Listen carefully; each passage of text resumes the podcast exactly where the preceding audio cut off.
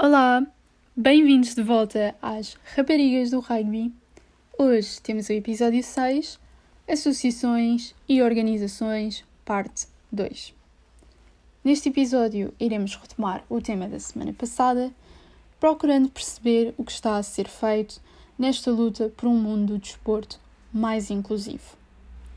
Caso ainda não tenham ouvido o episódio 5, recomendo voltarem um pouco atrás de modo a apanharem a contextualização que foi feita e para ouvirem sobre a primeira associação que encontrei, a Associação Portuguesa Mulheres e Desporto, APMD. Hoje trago-vos um órgão a nível internacional, um Instituto Europeu para a Igualdade de Gênero, EIGE. Esta é uma instituição recente, com a sua criação apenas em 2010 e cuja sua missão é realizar investigação, recolha e análise de dados sobre a igualdade de género.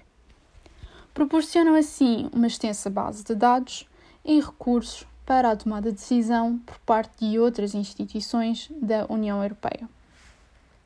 Bem, analisando a plataforma digital da EIGE, encontramos os vários ramos de investigação que realizam podendo por isso selecionar dados por país, tema, indicador, entre outros. Selecionando o tema desporto, que é uma das temáticas principais deste podcast, podemos observar que a instituição reconhece e estabelece diferentes metas para alcançar a igualdade de género. Estas incluem o aumento da participação da mulher em atividades desportivas, conseguir uma igual representação nas tomadas de decisão e nos números de treinadores e professores de educação física. Como sabemos, esta é uma esfera que continua a ser muito dominada pelo género masculino. Alterar a forma como é feita o media coverage, ou seja, a imprensa no desporto. Eliminar toda a violência e discriminação baseada em género, tal como erradicar os estereótipos associados. Em 2009, com o Tratado de Lisboa, o desporto começou a ganhar uma maior dimensão, especialmente pelo seu relevo a nível social e educacional, e um novo espaço nas discussões da União Europeia. Em 2013, com a Conferência da UE, onde foi discutida a revisão intercalar da Estratégia para a Igualdade entre Mulheres e Homens, 2010 a 2015, foram aprovados diversas propostas e estratégias, entre elas para a igualdade de género no desporto. É nesse seguimento que o Instituto Europeu para a Igualdade de Género lançou um documento informativo e que já está disponível na página do Instagram das Raparigas do Rugby para poderem consultar à vontade e no qual mencionam os obstáculos acompanhado de vários dados estatísticos e medidas e iniciativas que se podem tomar. Bem, após a leitura uh, do documento, gostava de realçar novamente que a participação das mulheres nas tomadas de decisão continua a ser muito baixa e muito aquém da zona de equilíbrio de género.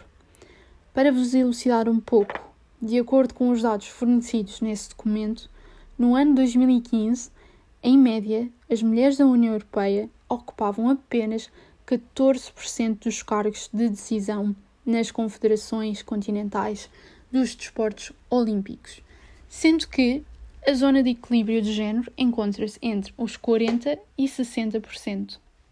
Portugal encontrava-se com o mesmo valor da média europeia, ou seja, 14%, e o único país que registrou valores mais próximos de igualdade foi a Suécia, com cerca de 43%.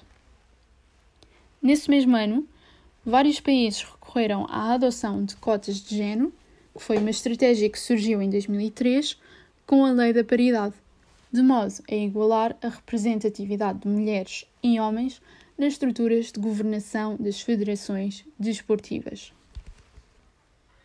É de salientar que todos estes dados que acabei de referir são de 2015 e utilizei-os apenas para demonstrar que tipo de informação é fornecida pela organização escolhida para o episódio de hoje.